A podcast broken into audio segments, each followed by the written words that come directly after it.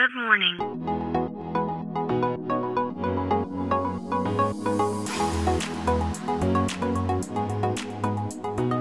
Bom dia, Califórnia. Bom dia, Brasil. Aqui quem fala é Felipe Janetti, diretamente aqui de Palo Alto, na Califórnia, no coração do Vale do Silício. Hoje é terça-feira, dia 4 de janeiro de 2022. A temperatura aqui no hemisfério norte, aqui na Califórnia, continua bem fria.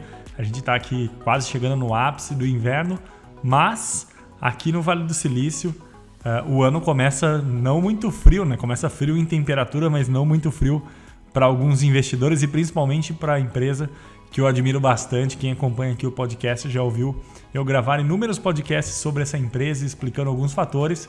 E eu estou falando da Apple, que atingiu ontem, na segunda-feira, dia 2 de janeiro, um valor histórico, né? uma marca histórica para empresas que são listadas na Bolsa de Valores Americanas. É a primeira empresa, não só dos Estados Unidos, mas do mundo, a atingir um valuation de 3 trilhões de dólares. Isso mesmo, 3 trilhões de dólares. A gente está falando de uma empresa que tem valuation maior do que muitos países do mundo, inclusive o Brasil.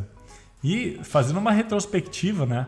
A Apple tinha atingido o valor histórico de um trilhão de dólares em 2018. Então, a empresa levou aí mais de uh, 30 anos, né? A empresa foi fundada em 1976 e aí só em 2018 que ela, que ela né, atingiu um trilhão de dólares. Então, ela demorou, levou quase 40 anos, na verdade, para atingir o valuation de um trilhão de dólares. E aí em dois anos ela atingiu 2 trilhões em 2020, né? Ela dobrou em dois anos e agora ela triplicou, né? Um ano depois, ela, um ano e meio depois mais ou menos, ela triplicou esse valuation de um trilhão de dólares que tinha acontecido em 2018. Então algo que levou quase 40 anos na história da empresa, em apenas aí dois anos a empresa triplicou seu valuation. E por que, que isso está acontecendo? Né? O que, que isso quer dizer? Por que, que o mercado está né, tá achando que as ações da Apple valem tanto e a empresa né, atingiu esse valuation de 3 trilhões de dólares? Basicamente, a empresa continua né, crescendo, seus, mostrando resultados robustos nos últimos anos. Né? O, os resultados divulgados do quarto trimestre do ano passado mostrou né, um, uma receita ano contra ano do mesmo período 29% maior. Então, a empresa fatura faturou um terço a mais do que ela faturava ano contra ano. É um, é um crescimento muito robusto para uma empresa do tamanho da Apple, né?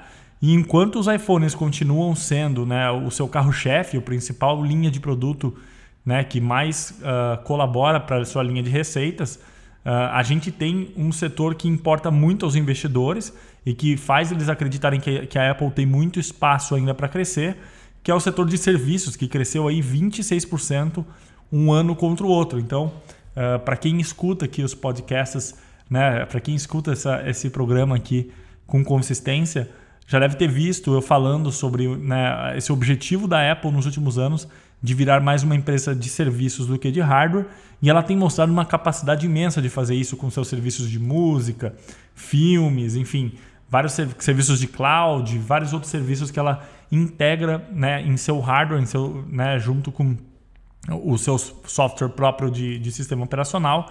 Então a Apple tem conseguido aí se mostrar uh, uh, consistente nesse crescimento de serviços. Então esse é o objetivo da empresa né, de cada vez mais ser uma empresa de serviços de software do que não, né, do que não apenas hardware.